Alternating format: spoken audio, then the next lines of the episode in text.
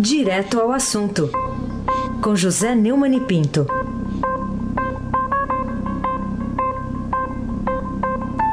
Oi, Neumani, bom dia, boa segunda-feira. Bom dia, boa semana, Carolina Ercolim, tintim por tintim. Bom dia, Almirante Nelson.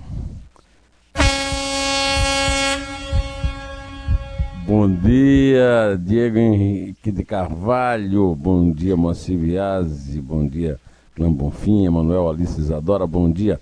Melhor ouvinte, ouvinte da Rádio Eldorado 107,3 FM. Carolina Ercolim, tintim por tintim. Neumani, você acha que os ministros do Supremo, Luiz Fux Alexandre de Moraes, e o ministro do Tribunal de Contas da União, Bruno Dantas, têm alguma justificativa para exigir tomar conhecimento das mensagens obtidas pelos hackers de Araraquara, ali dos telefones de mais de mil autoridades, jornalistas e policiais? É difícil encontrar um exemplo. Eu, aliás, pela memória e pela leitura de fim de semana, não me lembro de nada que tenha acontecido no mundo a esse ponto. Né? O Fux e o Alexandre de Moraes pedindo as. Eh, exigindo né, para mandar a Polícia Federal e o, o juiz da décima vara criminal federal de Brasília mandarem o resultado do, do inquérito e as mensagens hackeadas pelos arara hackers, né? É, para o Supremo tomar conhecimento, né? é, é uma coisa assustadora, até porque nesse fim de semana eu ouvi um áudio muito sensato do Diogo Mainardi, do antagonista, é, alertando que o Alexandre de Moraes deverá legalizar as mensagens dos hackers, liberando geral para todos os bandidos do Brasil que quiserem invadirem telefone.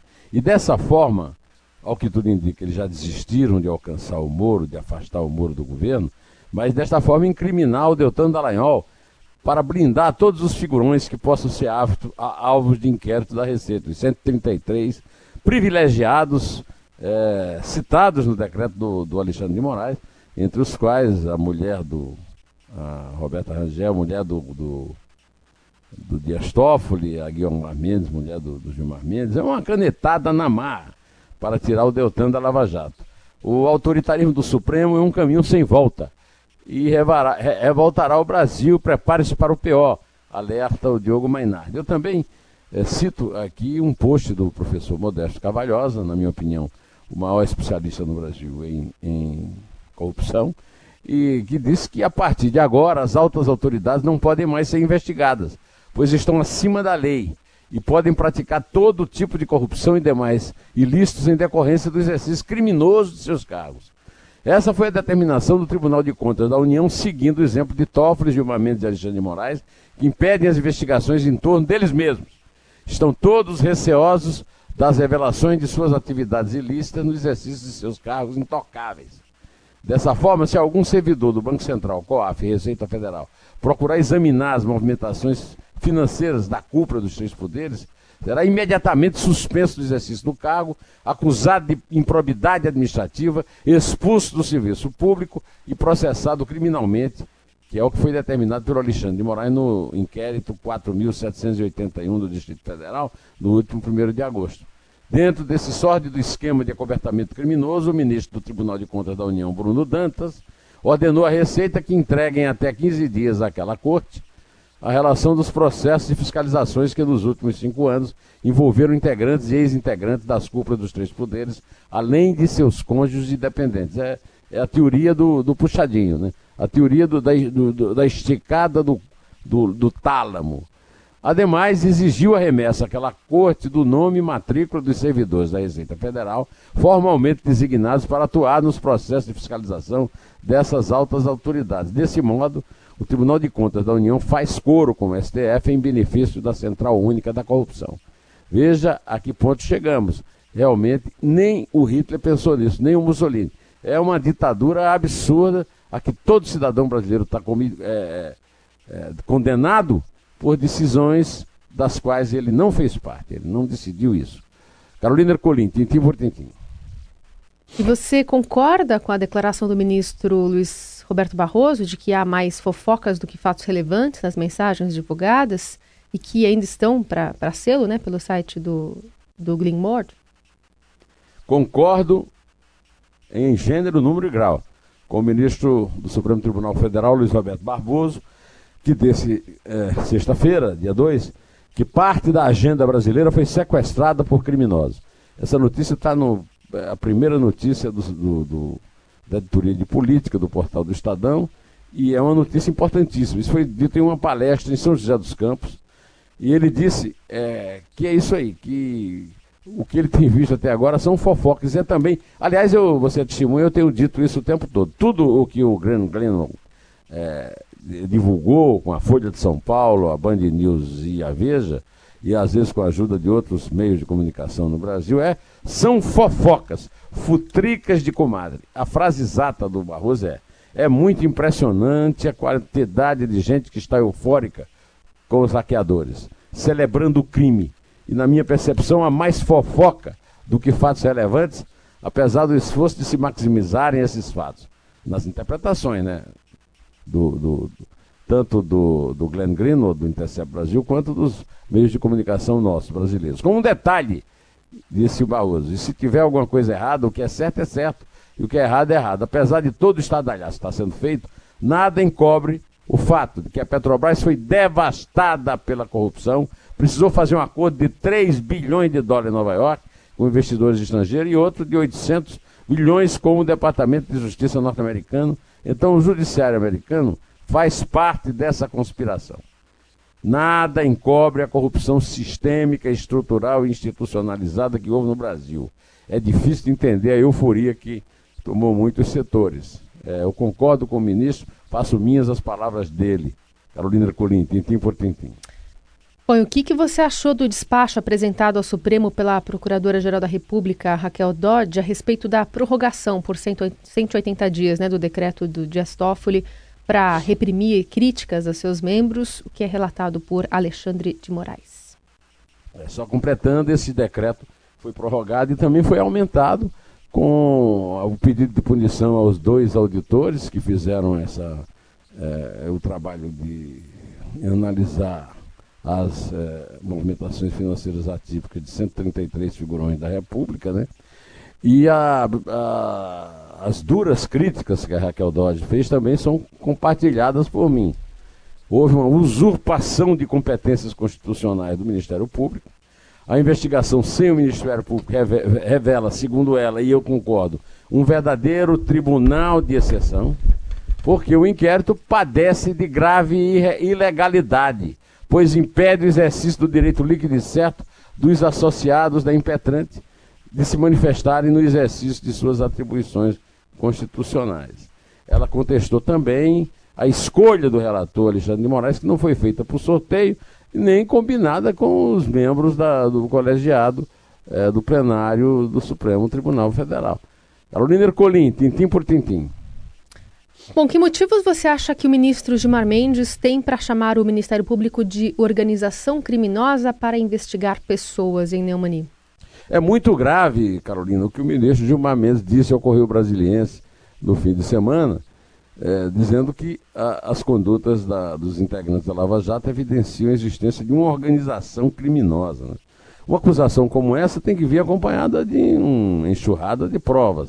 Uma acusação como essa poderia ter como consequência, partindo de um dos 11 ministros é, do Supremo, o fechamento de todos o, de todo o Ministério Público Federal é, pois a, a, chefe do Ministério Público, a Raquel Dodge, que aliás ele indicou para o Temer, e o Temer nomeou, é, lembrou também aí na semana passada que a função é, do Deltan Dallagnol, que é o alvo é, da perseguição do Gilmar Mendes e dessas pessoas que estão exigindo a, a presença da mensagem em suas mesas, né? É, ele é, não pode ser afastado, ele é o procurador natural do caso. Né? É, o, a frase exata do Gilmar Mendes é: a impressão que eu tenho é que se criou no Brasil um estado paralelo. Se a gente olhar esse episódio, para ficarmos ainda na referência que o procurador faz, dizer eu tenho uma fonte na Receita e já estou tratando do tema, ele está partindo do pressuposto de que as mensagens divulgadas pelo Greenwald são autênticas. Eu quero saber se ele tem um serviço particular de perícia que examinou isso, porque, ao que eu saiba, o Glenn Greenwald já disse que a perícia é, que é, é feita pelo Intercept Brasil, pelos seus profissionais. Eu tenho 52 anos de jornalismo e nunca fiz uma perícia. Eu quero conhecer esses gênios, que são jornalistas e peritos ao mesmo tempo. E quero saber o, o, o, do ministro Gilmar Mendes se a impressão que ele tem já é transformada em lei pela sua simples presença no Supremo. É, uma é uma coisa que ficou faltando nessa declaração absolutamente irresponsável que ele fez para o Correio Brasiliense. Carolina Ercolim, tintim por tintim. Por que o presidente do Conselho Nacional do Ministério Público agora quer interrogar o Deltan Dallagnol, né, o, o coordenador da Força Tarefa da Lava Jato, a respeito de uma palestra que ele fez para investidores, hein, Neumani? É, o, o Corregedor Nacional do Ministério Público, Orlando Rochadel, abriu uma reclamação disciplinar para apurar a conduta de Deltan Dallagnol, baseado também no site Intercept Brasil. Quer dizer, eu acredito que o senhor Orlando Rochadel deve ter um sistema particular de perícia que já periciou as mensagens que o Intercept Brasil é, divulgou e já viu que são autênticas.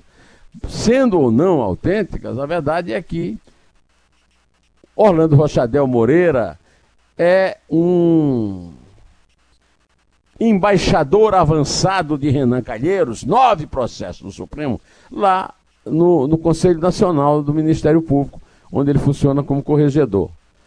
A resposta a essa investida foi da assessoria da Força Tarefa, dizendo que o procurador esclarecerá ao Conselho que foi ao encontro com o propósito de debater o tema de combate à corrupção e cidadania e que o comparecimento foi gratuito.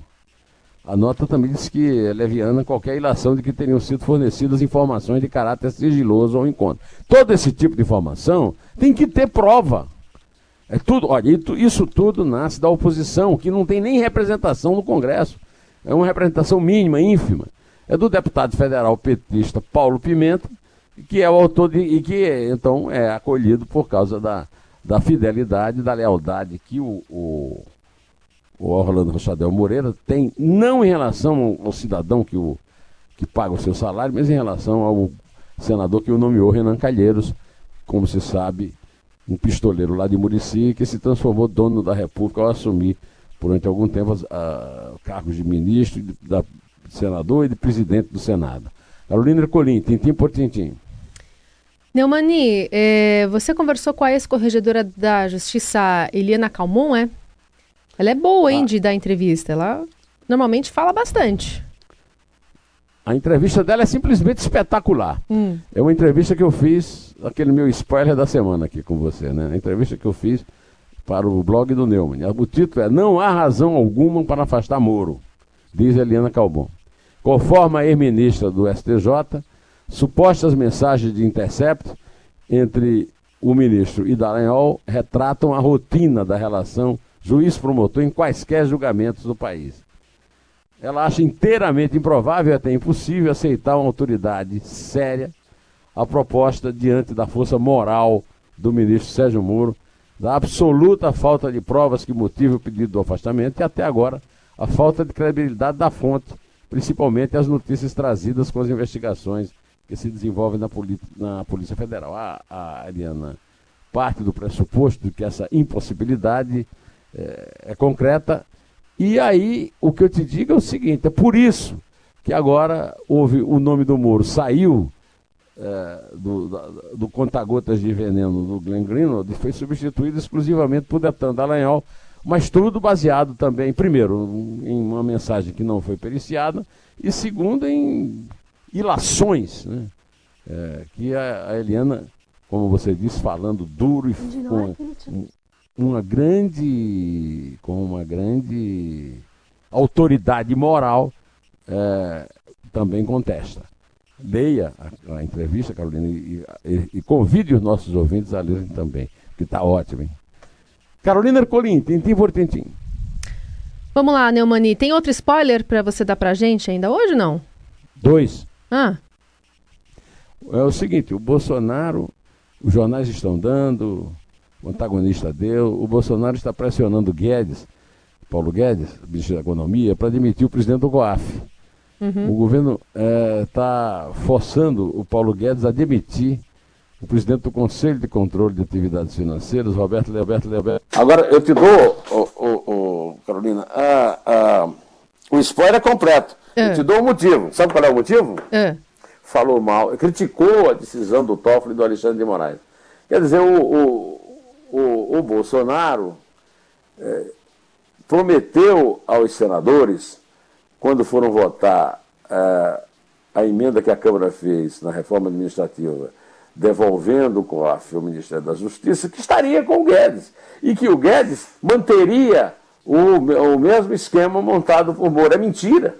O Bolsonaro mentiu mais uma vez. A palavra do Bolsonaro não vale um tostão furado de fumo podre, como se diz na feira de Campina Grande. E, e, e mais uma vez, ele está pagando mais uma conta, é, a conta da blindagem que Dias Toffoli deu para o filhinho dele, o senador Flávio Bolsonaro, evitando que ele seja investigado como qualquer cidadão por aquela movimentação atípica do seu funcionário Fabrício Queiroz, que, aliás, está desaparecido, sumiu, tomou Doril. Cadê o Fabrício? Bom, além disso, o Bolsonaro foi a um, um culto evangélico e nele é, deixou claro mais uma vez que o substituto do, do decano, que vai só vai pedir aposentadoria daqui a 16 meses, novembro do ano que vem, é, será, não será o, o, Sérgio Moro, como ele já anunciou, para conquistar a popularidade que ele não conquistou, mas tudo bem, é, será o André Mendonça. O André Mendonça, segundo ele, é, o Bolsonaro disse, falou pela quarta vez no ministro terrivelmente evangélico, dizendo que a maioria não sabia que ele era pastor. E ele é terrivelmente evangélico, ninguém duvida do potencial jurídico dele. Eu quero saber qual é a escola de direito que o, o, o Bolsonaro consultou, em que o fato de alguém ser terrivelmente evangélico, ou seja, uma pessoa aterradora, uma pessoa assustadora, que é, to isso torna a pessoa um grande especialista é, é, no judiciário. Né? O Bolsonaro disse que deu carta branca a todos os ministros para indicarem as pessoas e ele tem o poder de veto. É, na medida provisória da restauração dos ministérios, o COAF estava com a Justiça. Quando vai para a Economia, Paulo Guedes que define. Se ele quiser mudar, mude sem problema. Está ainda jogando a responsabilidade do Paulo Guedes, que está sendo pressionado por ele por seus assessores a admitirem o presidente do COAF. Olha, quem acredita na, na palavra do Bolsonaro como se fosse a palavra de Deus, só porque ele pronuncia em templo evangélico, está por fora, viu? Está mais por fora do que um bigo de vedete, como se dizia na Praça da Bandeira, em Campina Grande. Carolina Ercolim, Tintim por Tinim. É, Neumani, vamos falar também sobre o presidente Bolsonaro, que é, no fim de semana se disse chateado com o ministro do Supremo Tribunal Federal, Celso de Mello. Por quê, hein? É, ele disse que ficou chateado, porque o, o que aconteceu foi o seguinte: o Bolsonaro cometeu um dos maiores erros é, da história da administração pública no Brasil. É proibido. É, eu acompanhei essa coisa na, na, Constituinte. Né? O que aconteceu foi o seguinte: o, o, o, a, o Serra, o Fernando Henrique, o Nelson Jobim, que tinham muita influência com o Ulisses, estavam encaminhando a Constituição para um modelo parlamentarista. Mas o Zé Sarney, que era presidente, impôs a sua é, decisão de ser presidencialista. E aí se manteve, as, se manteve a medida provisória, que é um, a medida provisória é um, é, vamos dizer, é, uma, é um mecanismo do parlamentarismo. Né? Só que é o seguinte, a medida provisória é baixada pelo governo, passa a valer pelo Poder Executivo e é votada no Congresso num prazo de assim, 90 dias. Aí, quando é votada, se é reprovada, ela perde o efeito e não pode ser reeditada, pois o que o Bolsonaro fez foi reeditar a medida. A, a, a medida. E aí o decano, uh, o, o, o, Supremo se revoltou, um, um, gesto absolutamente autoritário, fora do propósito, um gesto, vamos dizer a palavra certa, estúpido, e aí unanimidade eh, resolveu que falaria pe pelos 11 o ministro Celso de Mello, exatamente o que nós estávamos falando aí da aposentadoria para entrar o André Mendonça. O, o, aliás, por falar no presidente do COAF, ele está sendo demitido porque ele criticou a medida do do Toffoli. Agora o Toffoli assumiu o poder total no país, né? É, bom, aí o presidente é, é, ficou chateado, se declarou publicamente chateado. Ah, eu já falei que me equivoquei na questão da medida provisória. Foi um assessor que fez, mas eu trago para a minha culpa. A responsabilidade é minha. Eu achei que ele foi muito para o lado pessoal. Estou chateado, estou porque ele foi muito para o lado pessoal.